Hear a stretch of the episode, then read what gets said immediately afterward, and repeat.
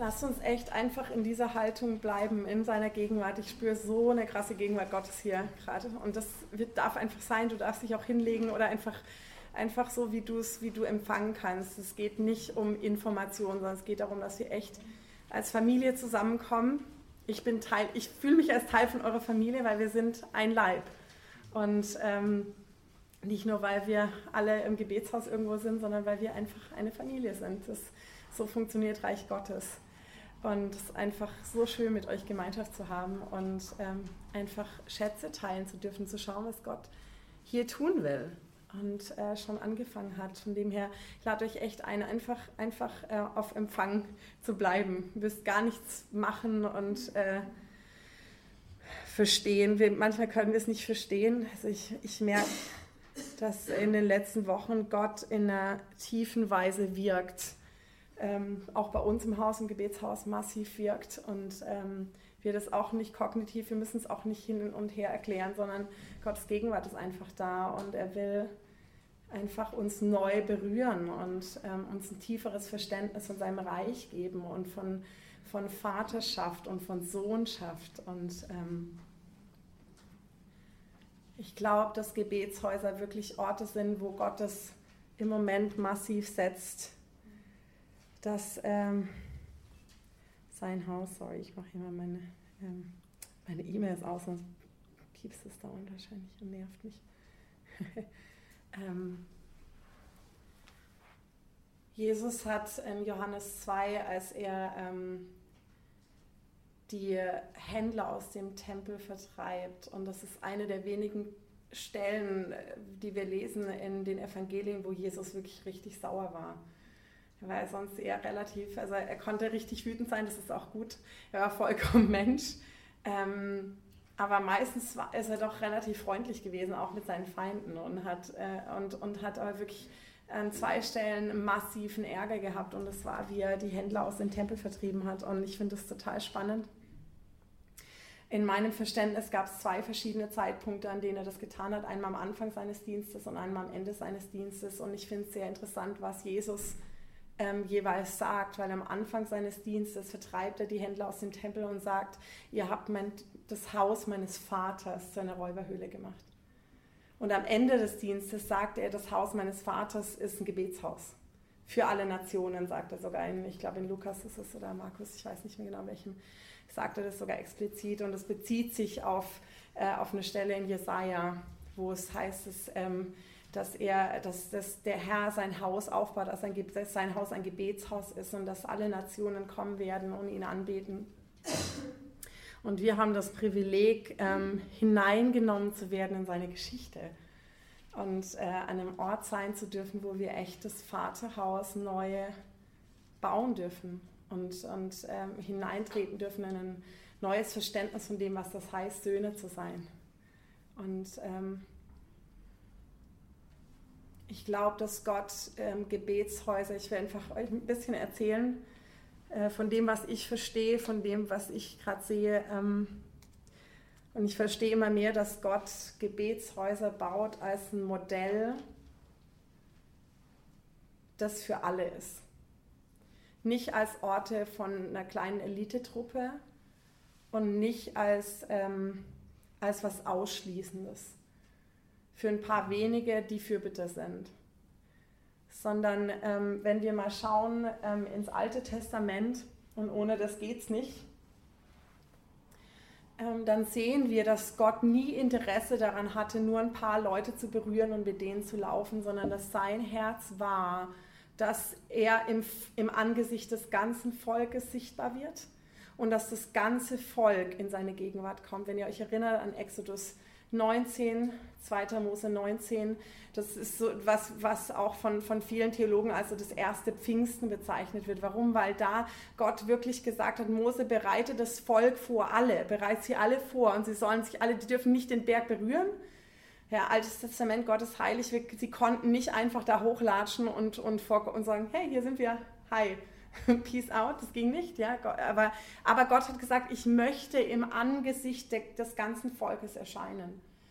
Und, ähm, und was passiert ist, ist Gott in ein Feuer auf diesem es ist wirklich also rumpelt und kracht und, und, und Gott, also ich stelle mir das so krass vor. Also ich weiß gar nicht, ob ich es mir wirklich vorstellen kann, wie das gewesen sein muss. Auf jeden Fall waren sie äh, äh, zu Tode erschreckt und sagen dann, okay Moses, du geh, wir bleiben hier. Ja. Aber eigentlich war Gottes Herz nicht, dass nur der Mose hingeht, sondern eigentlich war seine Sehnsucht, dass das gesamte Volk ihm begegnet. Und er schließt dort einen Bund mit dem Volk und sagt, wenn ihr meine Gebote haltet und wenn ihr in meinen Wegen lauft, dann werde ich euch zu, einem heiligen, zu einer heiligen Nation, einem heiligen Volk machen, zu einem besonderen Schatz, zu einem heiligen Priestertum. Und dieses Wort zieht sich auch durch das Neue Testament, wenn ihr euch, äh, wenn ihr euch erinnert an die Stelle im, ich vergesse mir jetzt, glaube ich, 1. Petrus 2, Vers 9, wo Petrus sagt, ihr seid ein heiliges Priestertum. Und im Buch der Offenbarung, wo es heißt, du hast uns gemacht, Offenbarung 1, du hast uns gemacht zu einem Volk von Priestern und Königen. Und äh, das ist die Agenda Gottes von Anfang an. Warum? Weil seine Sehnsucht ist nach uns nach einem Volk, das ihn anbetet, nach einem Volk, das ihn erkennt, wie er wirklich ist und, und reagiert oder antwortet auf das, was verstanden hat mit Anbetung. Und äh, das war der Grund, warum er das Volk aus Ägypten geführt hat. Er hat gesagt, ich möchte, kommt raus aus Ägypten, weil ihr sollt mich anbeten und sonst niemanden. Mich sollt ihr anbeten. Und, ähm, und Gott hat das levitische Priestertum ins Leben gerufen, in meinem Verständnis, also es natürlich noch viel mehr, aber um jetzt auf, auf, auf das Thema Anbetung und, und Begegnung mit Gott, ähm, wenn wir darauf schauen, äh, glaube ich, dass Gott dieses Levitentum und dieses Priestertum ins Leben gerufen hat, nicht damit nur die Leviten Gott opfern und ihm, zu ihm beten und ihn anbeten, sondern weil Gott gesagt hat, ich will euch hier was demonstrieren, was ich eigentlich für alle will. Ich will nicht, dass nur fünf Leute im Gebetshaus sind oder zehn oder hundert oder fünfhundert, sondern ich will, dass alle Menschen, die mich bekennen, mir in dieser Weise begegnen. Gebetshaus ist nicht nur ein Ort, sondern das bin in erster Linie ich. Und das ist so wichtig, dass wir verstehen, dass es ein, ein Ruf ist, den nicht jeder hat, an so einem Ort zu sein, aber dass wir alle berufen sind, Gott anzubeten und in Beziehung mit ihm zu treten und das ist Gebet.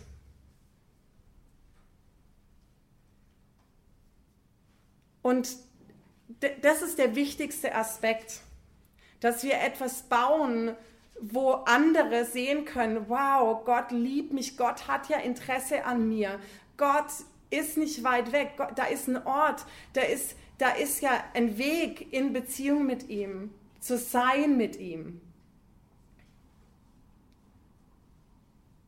Und ich glaube, dass das ein wesentlicher Aspekt der, der Bewegung des Gebets ist. Ich sage das bewusst, es gibt ganz viele verschiedene Ausdrücke davon. Es gibt auch nicht eine richtige und eine falsche. Und wir tun gut daran, uns nicht zu vergleichen oder zu sagen, ey, die machen es ja so und die sollten es eigentlich so machen wenn wir den Aspekt angucken, gibt es kein richtig oder falsch, sondern es geht darum, einen Ort zu schaffen, wo ich Gott begegnen kann. Und etwas, quasi etwas zu sehen, was ich imitieren kann, so wie Paulus sagt, lauft, also geht mir nach oder nahmt mich, äh, nahmt mich, ahmt mich nach, wie ich Jesus nachahme oder wie ich, folgt mir, wie ich Jesus folge. Und äh, nichts anderes soll sein. Es geht nicht darum, dass wir etwas tun und jeder muss es eins zu eins so machen, sondern dieses Bewusstsein zu haben, wow, da ist mehr als nur Wissen. Da ist mehr als nur sonntags in die Kirche gehen und mittwochs zum Bibelkreis, sondern da ist ja, es gibt ja den 24-Stunden-Christ. Es ist ja eigentlich nicht, es gibt kein raus oder rein, es gibt kein halb und halb, es gibt nicht die Welt und die Welt, sondern es gibt nur eine und das ist das Reich Gottes und da bin ich vollkommen reingeboren und da kann ich auch nicht nur halb drin sein, sondern da bin ich voll drin. Und zwar egal, wo ich bin. Und ich finde es so spannend, dass David ähm, im Psalm 104 ist es, glaube ich, sagt, ich aber bin Gebet. Er sagt nicht, ich aber bete, sondern er sagt, ich aber bin Gebet. Genauso sagt Paulus im Neuen Testament, ich bete viel mehr als ihr alle. Also ich finde, das ist schon ein ganz schön kühnes Statement, äh, weil das, also in meinem Kopf denke ich mir, okay, hast du alle Menschen auf Erden interviewt und eine Statistik erstellt, mit der du wirklich beurteilen kannst, dass du mehr betest als ich. Aber ich glaube, es geht gar nicht um Vergleichsding, sondern was Paulus sagt, hey, es geht wirklich um beständiges Gebet. Es geht darum, dass unser Leben Gebet ist. Dass, ob wir im Auto sitzen, in der Bahn, ob wir ähm, schlafen oder nicht, dass unser Geist wach ist und dass wir verbunden sind mit Jesus. Und es sind so Sachen wie, dass ich auf dem Fahrrad sitze und sage, Jesus. Oder vor dem Computer sitze und sage, oh, ich liebe dich und dass es aus mir rausfließt, dass ich nicht danach suchen muss, wo ist es, äh, was soll ich jetzt, sondern dass es so rauskommt, einfach weil ich Gebet bin, weil es da ist, permanent. Und diese, dieser Aspekt ist, ist einer der Grundsäulen von, von Gebetshaus. Dieses Verständnis von Gott sehnt sich nach Anbetung und er sehnt sich nach meiner Anbetung. Und er sehnt sich nach gemeinschaftlicher Anbetung. Und den Aspekt ähm, würde ich gerne noch mit beleuchten ähm, in Bezug auf die Hütte Davids.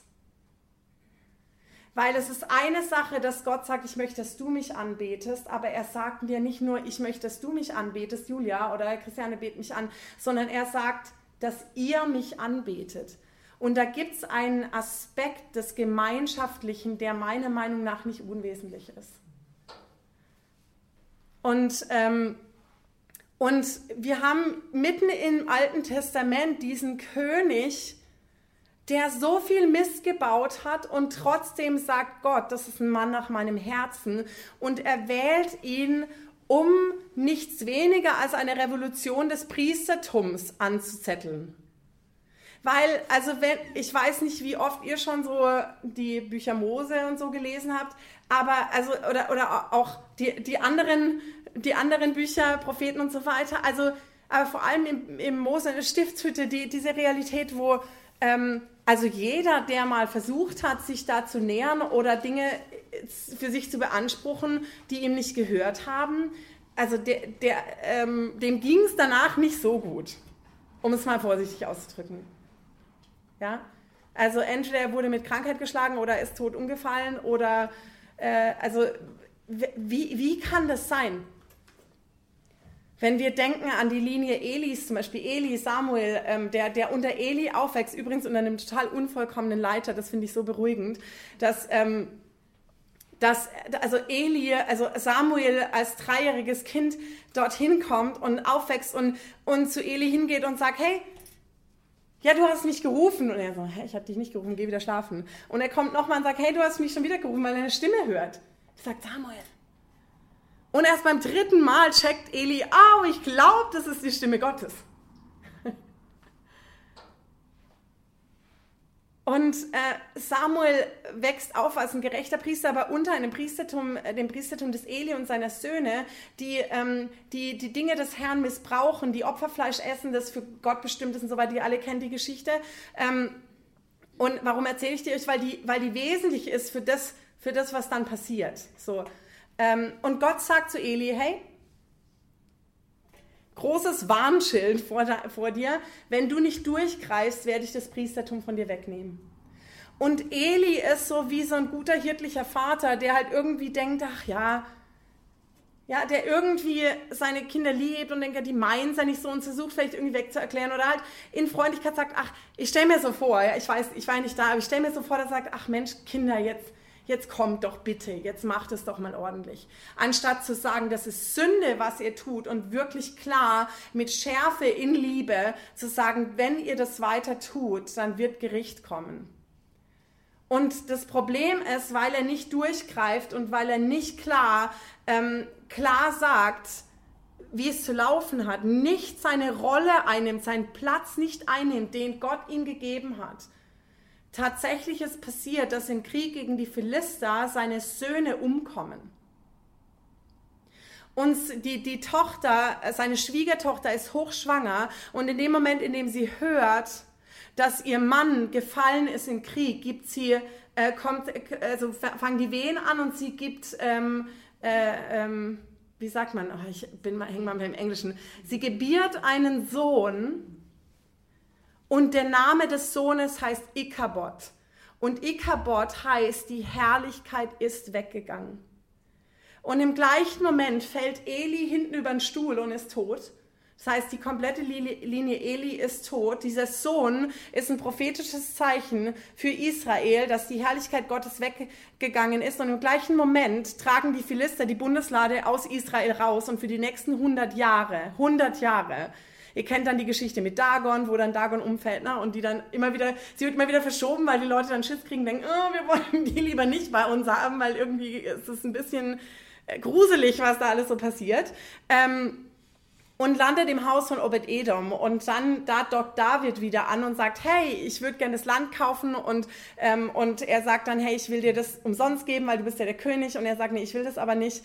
Ähm, ich will nichts haben, was mich nichts kostet und so weiter. Und David hat irgendwie eine Offenbarung, weil anders war, woher weiß er das? Also es gab, gab vorher, ähm, es gab es vorher nicht. Jerusalem, also David war der erste König, der in Jerusalem residiert hat. Vorher sind die hin und her gelaufen und haben immer mal woanders gezeltet sozusagen. Und David ist der Erste, der wie so eine Überführung innerlich hat und sagt, dieses, also Jerusalem ist die Stadt des großen Königs. Und der nicht nur sagt, Jerusalem ist die Stadt des großen Königs, sondern der sagt, wir brauchen Gottes Gegenwart da, in Jerusalem, die gehört da nach Jerusalem. Woher wusste der das? Aber es ist so, ich, wir brauchen Gottes Gegenwart da und wir müssen die Bundeslade zurückholen. Das kann nicht sein. Also Gott hat, wie cool, also wenn ich, also ich hätte die auch gern aufgenommen, weil der, der, der Typ war unfassbar gesegnet, natürlich, dass Gottes Gegenwart da war. Ja klar. Und dann kommt David und sagt, so Leute, jetzt ist der Tag, krempelt die Ärmel hoch. Ich stelle mir vor, dass er auch echt so ein bisschen so ein Initiativtyp war, der echt gut und sagt, ja, wir machen das und der total begeistert war, also von dem, was man so liest im Wort Gottes ähm, kommt so ein bisschen rüber, als wäre er nicht ganz so leidenschaftslos und unenthusiastisch gewesen und sagt, so, und jetzt, ich habe einen Plan, so machen wir es. Weil die muss jetzt unbedingt nach Jerusalem. Und was tun sie?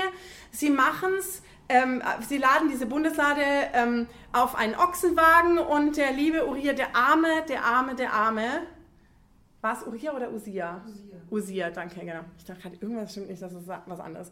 Ähm, und Usia, also will eigentlich, also eigentlich meine Güte, ich hätte es auch gemacht. Ja, denkt, der, der, der Wagen holpert irgendwie, wow, die Bundeslade und er hält sich fest und ist sofort tot. Und David ist völlig unter Schock, weil, weil er ist natürlich völlig begeistert und yay, und wir bringen die Bundeslade zurück und, ah, und sieht schon wahrscheinlich in seinem Kopf, hat er schon lange sich überlegt, wie das alles aussieht und so weiter. Und dann läuft alles total schief und sein bester Krieger stirbt. Und im Gegensatz, also zu dem, was wir würden vielleicht dann weitergehen und irgendwie das halt irgendwie dorthin bringen, sagt David, stopp. Irgendwas in ihm sagt, stopp, stopp, stopp, irgendwas läuft hier falsch. Ähm, zurück, Marsch, Marsch. Und statt, statt sich an Gott zu ärgern, sucht er Gott und sagt, Herr, was, was, was ist los? Was, was, passiert hier? Und, ähm, und, Gott, und Gott offenbart ihm, dass es eine Ordnung gibt dass nicht einfach jeder mal hier jetzt die Bundeslade rumtragen kann, sondern das war eigentlich den Kohatiter. Die Kohatiter waren diejenigen, die das tragen, die die Bundeslade tragen durften, auch nicht alle Leviten, auch nicht alle Priester, sondern nur die aus der Linie der Kohatiter. Ähm, und, und er versteht, ah, okay, so ist es nach Gottes. Ich habe es voll in meinem eigenen Eifer gemacht, in meinem eigenen Verständnis, äh, aber ich habe nicht Gott konsultiert und ihn gefragt, wie er es eigentlich machen würde. Und das will ich ja gar nicht und tut total Buße. Und am nächsten, äh, ich weiß nicht, ob am nächsten Tag, aber, aber sie machen es dann nochmal, aber sie machen es jetzt nach Gottes Weise. Und ähm, was so was so unglaublich ist, dass dieser David, aus welchem Stamm ist der nochmal? David? Genau. Also Judah ist nicht Levi, stimmt's? Offensichtlich. So. Dieser David vor dieser Bundeslade, also völlig begeistert, yay, die Bundeslade kommt dahin. Wahrscheinlich nicht so anders, aber also die, die, die, äh, die Hebräer können unglaublich fröhlich sein. Und, äh, und David läuft vor dieser Bundeslade her und zwar nicht im Untergewand, sondern mit einem leinenen Ephod begleitet. Und es ist so wichtig, dass wir das verstehen, weil so viele Lehren, die um dieses Thema kreisen, sagen, ja, er ist da sozusagen in seine Unterhose rumgelaufen. Es gibt sogar einen Film mit Richard Gere, der ist so furchtbar, wo er mit so einem Lendenschurz da vorne dran läuft. Und ich krieg jedes Mal die Krise. Und zwar nicht nur, weil ich das, also weil ich das Bild grauslich finde, sondern weil das einfach so fatal ist, wenn wir das nicht verstehen, weil es eine eine Tragweite hat, die bis zu uns reicht. Nämlich, dass ein David ein priesterliches Gewand trägt. Das Ephod wurde, nämlich das leinene Ephod, wurde nur von Leviten getragen und unter Leviten von den Priestern. Das waren nicht alle Leviten Priester. Und dieser, dieser König aus dem Stamm Juda nimmt, er dreistet sich, ein leinenes Ephod anzuziehen, vor der Bundeslade herzulaufen und alle sieben Schritte zu opfern. Dieser David, jetzt, also in meiner Erinnerung, jeder andere König, der das vorher probiert hat, der hat es nicht überlebt oder es war zumindest relativ negativ für ihn, gesundheitlich. Und dieser David kommt damit durch. Gott schaut darauf und es ist ihm wohlgefällig.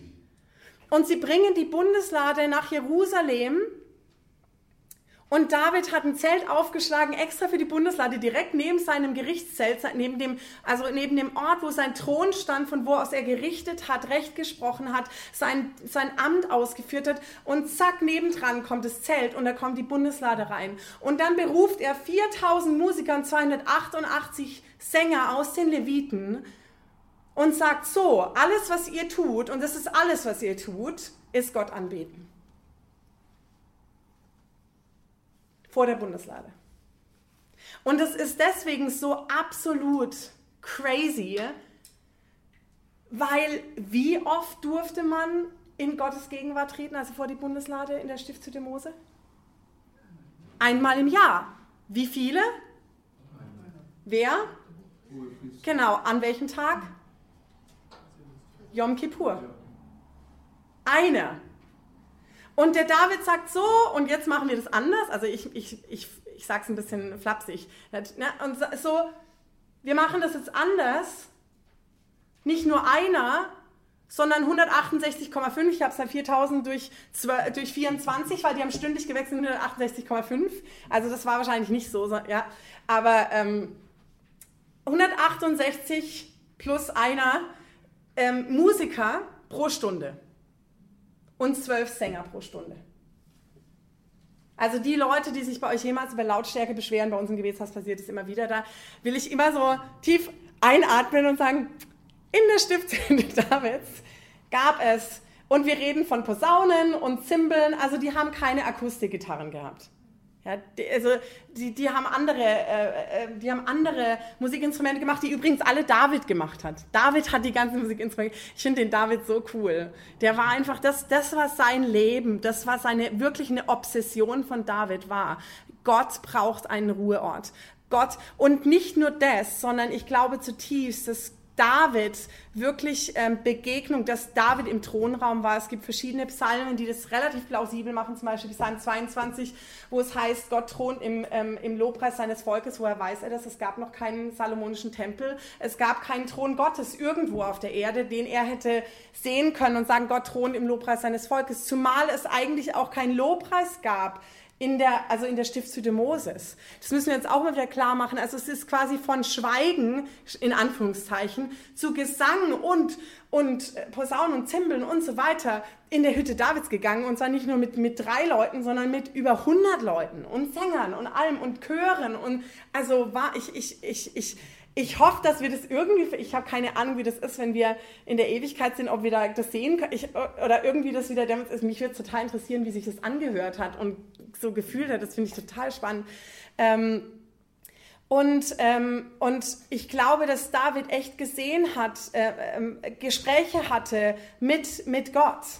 Also es heißt zum Beispiel im Psalm 110, ähm, der, der, Herr sprach zu meinem Herrn. Welcher Herr sprach zu welchem Herrn? Woher weiß der? Was? Wie? Moment. Wovon redet der? Ja, setzt sich zu meiner Rechten und so weiter.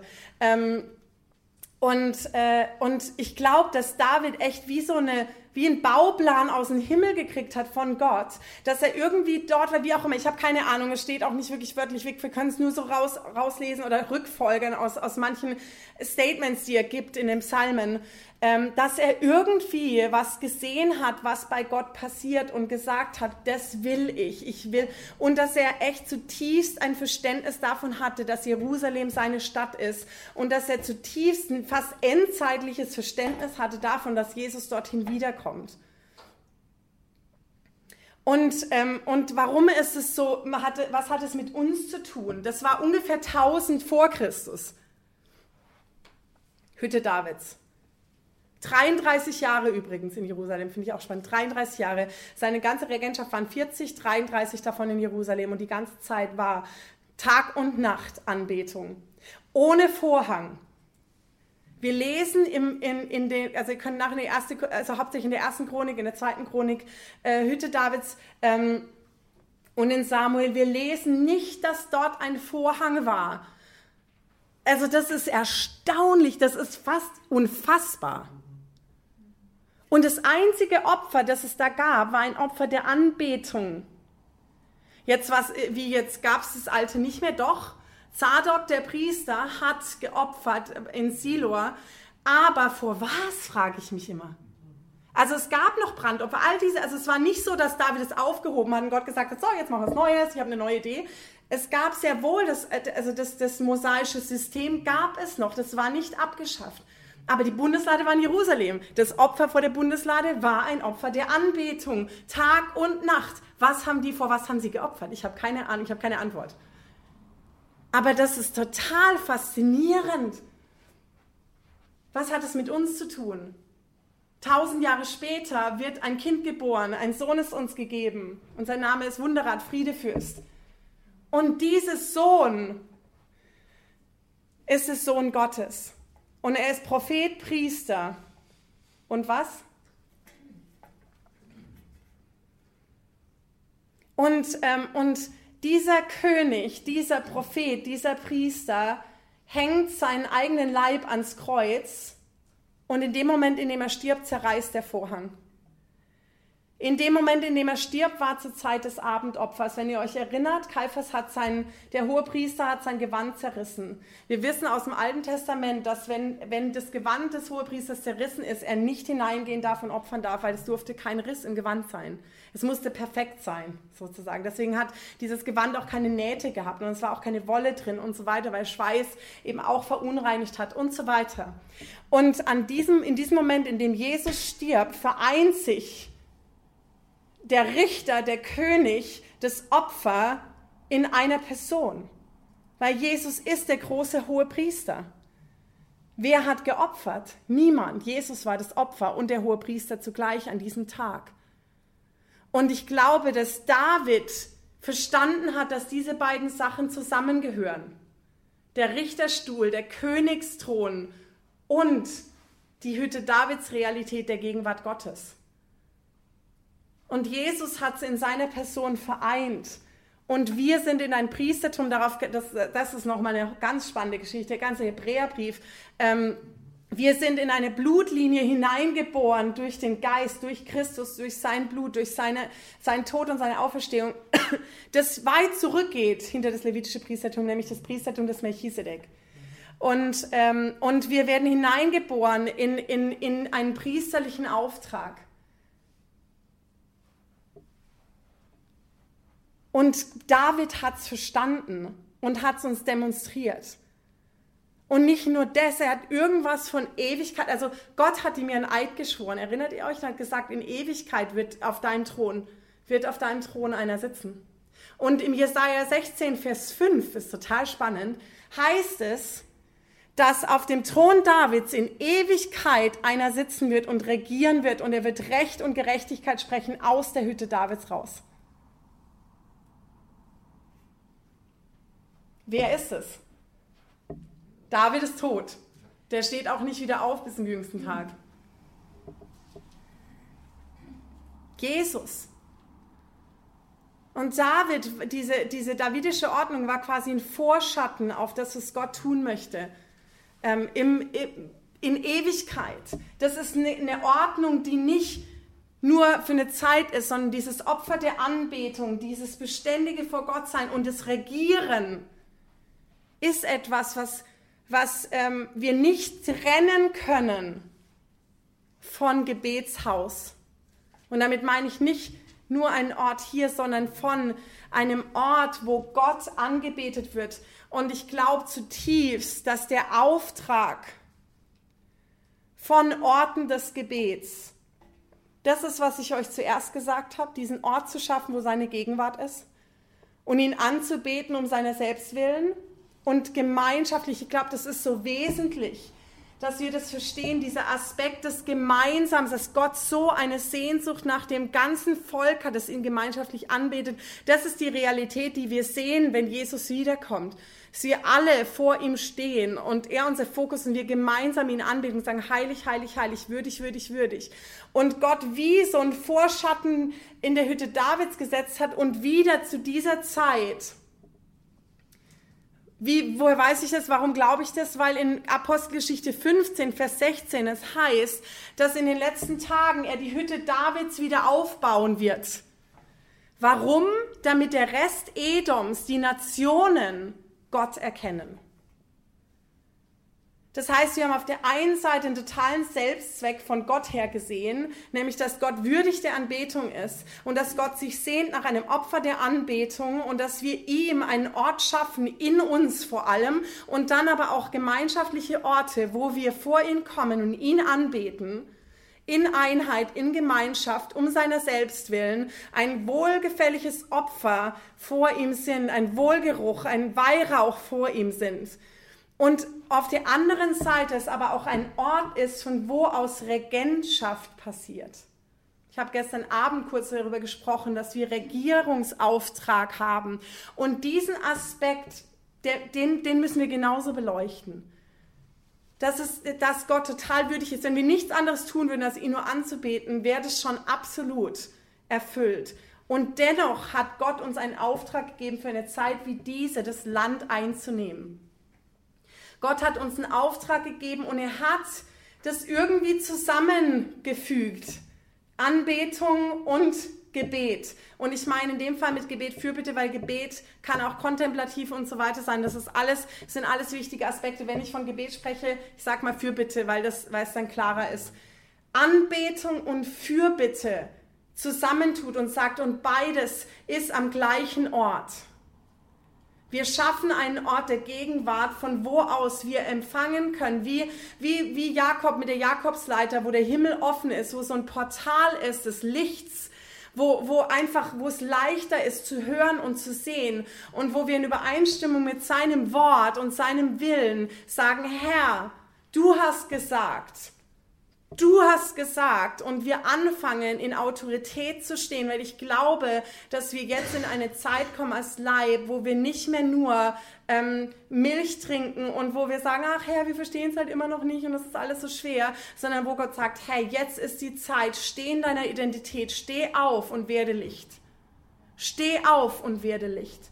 Fang an auszusprechen. Hör auf, äh, dich immer im Kreis zu drehen und ich sage das mit total viel, viel ähm, Demut und Gnade. Ich, ich kenne Prozesse, ich rede nicht davon, dass das alles, aber ich glaube, wir kommen in eine Zeit rein jetzt, wo Gott sagt, und jetzt ist die Zeit, dass mein Leib in Einheit anfängt zu regieren. Und diesen Auftrag haben wir alle für unser Leben, den haben wir für unsere Familie, den haben wir für unsere Arbeitsstelle oder unseren Arbeitsplatz. Ähm, wenn wir, wenn wir ähm, eine Firma haben, auch für unsere Firma und so weiter. Den Auftrag haben wir für unsere Stadt.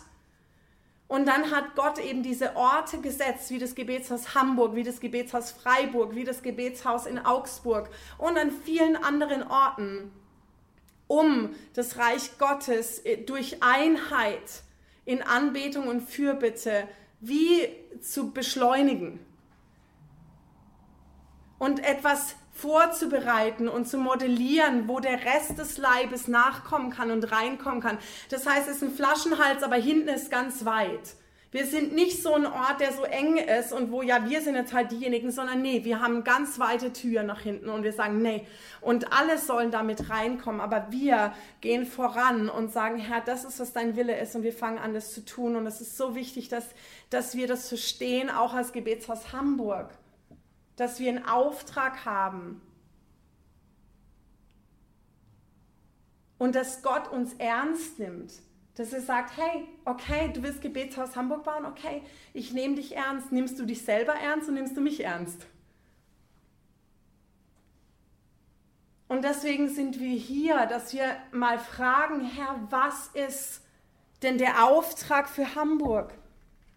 Was ist die Berufung von Hamburg fürs Reich Gottes? Weil nochmal, wir dürfen nie von, von der Erde her denken.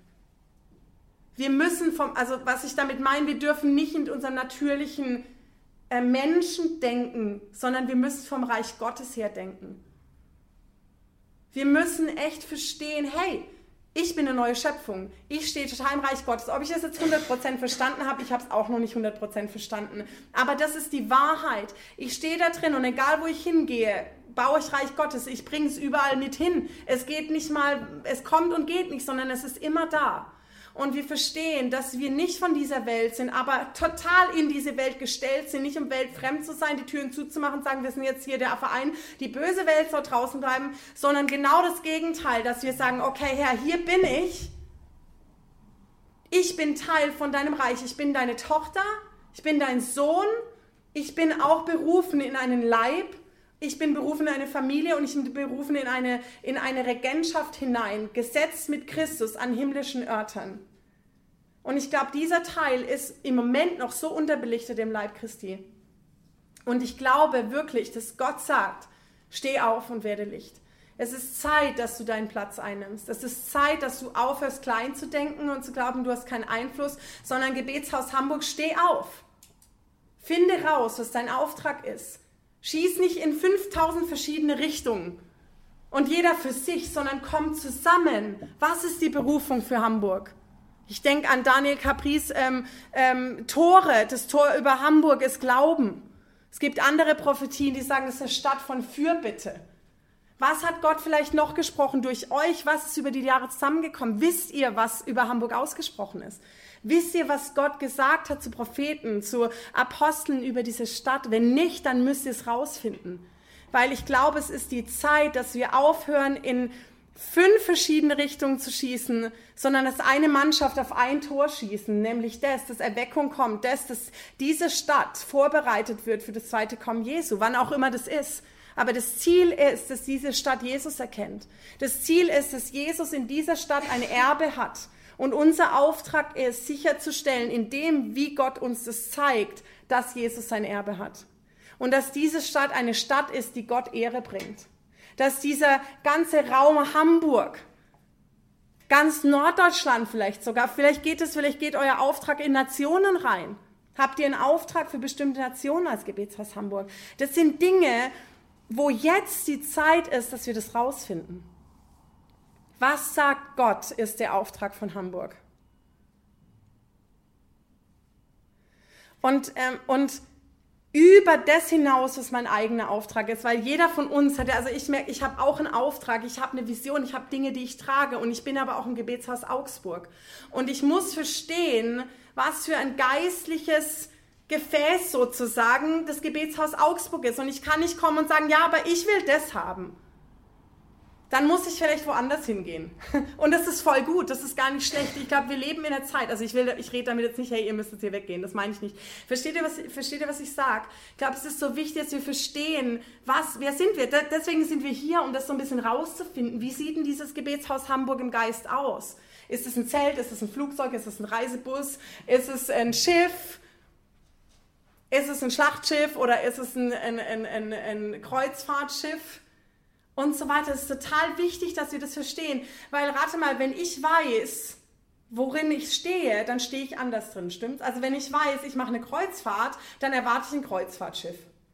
Also es wäre ziemlich grauslich, wenn dann auf einmal irgendwie so ein Kriegskahn vor mir stehen würde von der Bundeswehr. Und ich denke, hey, Moment, ich habe hier, einen, hab hier einen Urlaub in die Karibik gebucht und jetzt steht hier so ein Kriegsschiff mit, mit, mit irgendwelchen Kanonen da oben drauf. Und ich denke mir, wow, Moment, also darauf habe ich mich nicht eingestellt. Ja, oder, oder ich denke, oh, ich, ich will eine Busreise machen, auf einmal fährt mich jemand zum Flughafen und da ist so ein Tornado. Und ich denke, ich wollte eigentlich eine Busreise machen. Das, uh. Und das ist ganz wichtig, dass wir das verstehen, weil wenn wir verstehen, wer wir sind, dann können wir uns anders positionieren. Seid ihr noch, macht das Sinn? Ja, dann können wir nämlich total sagen, ja. Und äh, glaubt ihr, wenn, wenn ich das weiß, dann stehe ich ganz anders drin und mit viel mehr Begeisterung und Klarheit, weil ich dann denke, ah, okay, ah ja, in die Richtung geht's.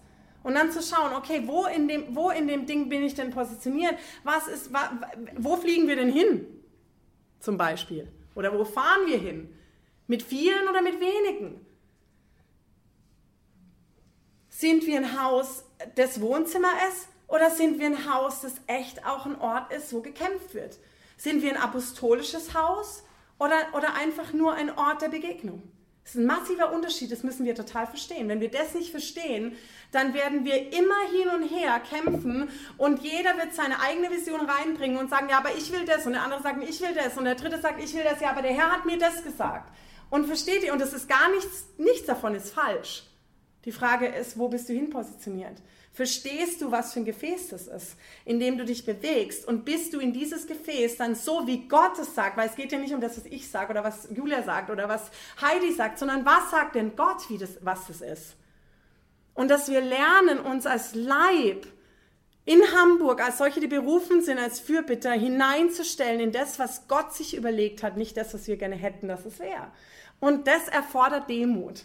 Und das erfordert ein Stück weit ähm, Dinge loslassen zu können, weil wir sagen, es geht ja ums Reich Gottes und nicht um mich. Und es geht trotzdem total um mich und um Dinge, die Gott mir aufs Herz legt. Die Frage ist, wo ist es kombinierbar und wo ist es nicht? Und das ist ganz wichtig, dass wir es rausfinden, sonst, sonst kommen wir nicht voran. Auch als Einzelne nicht, versteht ihr? Also ich weiß nicht, wie oft in meinem Leben ich gekämpft habe mit Dingen, ich bin jemand, der eine total klare, starke Meinung hat und ein sehr starker Leiter ist und, und, und denke, ja, ich weiß doch, wie es geht. Und dann komme ich wohin und, und denke, ja, sie müssen es jetzt so machen, weil ich habe es ja so verstanden und das gehört so und ich habe die Offenbarung und Gott ihm das gezeigt.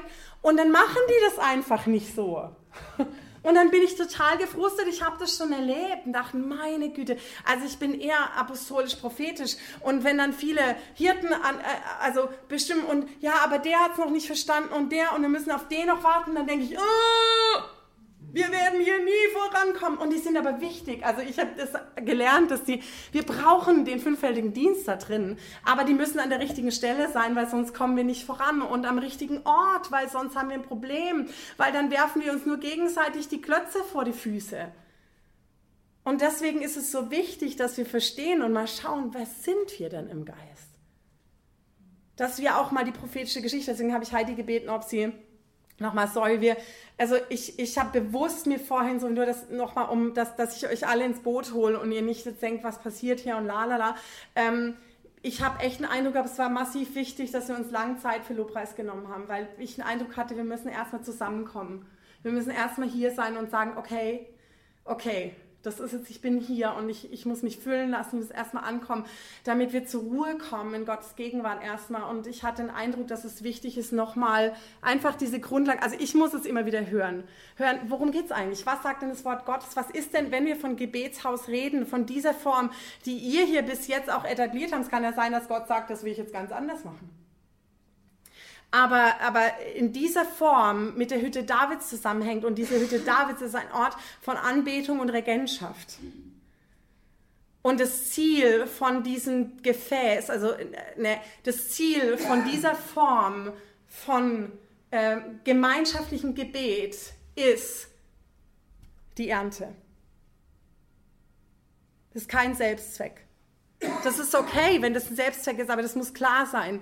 Die, diese, die Form von, wo, wo es um gemeinschaftliches und nicht um individuelles Gebet geht und wir sagen, wir wollen Fürbitte haben ähm, in Gemeinschaft.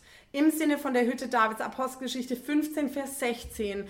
ich werde die Hütte Davids am Ende der Zeit wieder aufbauen. Warum? Damit der Rest der Nationen Jesus erkennt. Das Ziel von dem, was wir tun, wenn wir es in der Form und in diesem Geist der Hütte Davids sozusagen tun wollen, ist das Ziel Erweckung und die Ernte. Auf das zweite Kommen Jesus hin. Und das ist ziemlich cool, dass Gott uns damit reinnehmen will. Aber das müssen wir, wir müssen es verstehen. Weil sonst eiern wir die ganze Zeit rum und denken, ja, aber warum, warum, warum muss man das denn machen? Man muss gar nichts machen. Das Gute ist, man muss gar nichts. Die Frage ist, was hat Gott gesprochen? Was spricht Gott zur Leiterschaft hier in diesem Haus über dieses Gefäß? Das ist entscheidend. Und dass wir uns dann als, als die, die Teil davon sind, mit reinstellen können und Ja sagen können oder vielleicht dann auch merken, oh, eigentlich haben wir was anderes vorgestellt. Und das ist auch voll okay. Ja? Aber das, wir brauchen Klarheit. Ich glaube, wir sind in einer Zeit, wo wir wirklich so vorangehen müssen, weil sonst wir, wir wirklich Zeit verlieren für unser Leben und ich nehme das mittlerweile, also ich habe so eine Ernsthaftigkeit oder Nüchternheit über mein eigenes Leben, also zu verstehen, Gott hat mich wohin berufen, er hat mich berufen, mir hat Julia eine Bestimmung gebeten, äh, gegeben, hat Dennis einen Auftrag gegeben für sein Leben und ich werde zur Rechenschaft gezogen, ob ich da drin gelaufen bin oder nicht. Und ich will meine Zeit nicht verplempern mit Dingen, die Gott mich nicht reingerufen hat. Und ich möchte verstehen, ich möchte nüchtern und klar in dieser Zeit leben, weil ich verstehe, dass Gott seinen Finger auf Europa gelegt hat und dass Gott seit 2015 massiv über Leiterschaft redet, über dieser Nation. Verstehen wir das? Ich war jetzt gerade auf einer Konferenz in Karlsruhe, wo das nochmal so klar war. Deutschland, steh auf. Nimm deinen Platz ein in Demut. Aber wir sind eine Nation, die berufen ist zu leiten im Geist. Die Nationen. Wir sind das Vaterland. Wir sind berufen, als Söhne zu leben, damit der Vater sichtbar werden kann und die Nationen in Sohnschaft kommen. Das ist unser Auftrag als Nation. Und auf einmal merke ich, dann geht es gar nicht mehr um die kleinen Krümelchen, die mich so nerven, sondern ich verstehe das Große und wir brauchen beides. Das versteht mich richtig. Aber wir müssen, wir können es uns nicht mehr leisten in dieser Zeit, dass wir unsere Zeit verplempern, sondern wir müssen Klarheit schaffen. Wir müssen für uns Klarheit kriegen als Nation. Wir müssen Klarheit kriegen für Städte. Was ist der Auftrag über Städten? Und wir müssen anfangen, das zu ergreifen. Und das hat nochmal was damit zu tun. Steh auf, werde Licht. Hör auf zu glauben, du hast keinen Einfluss und du bist nichts, sondern fang an, hineinzudrehen. Also ich rede mit euch so klar, weil ich weiß, ihr seid, in meinem, ihr seid ja in meinem Boot. Ja, und, und ihr, ihr laufen, ihr wahrscheinlich sagt in allen, ja, du redest zu denen, die es eh schon wissen. Ja, Halleluja. Aber ich, ich ich brauche das gerade, ich muss das total neu hören. Weil ich gemerkt habe, wow, mir war vieles gar nicht so klar. Ich habe im Moment so, ein, so eine Nüchternheit in meinem Geist darüber, Gott meint's ernst.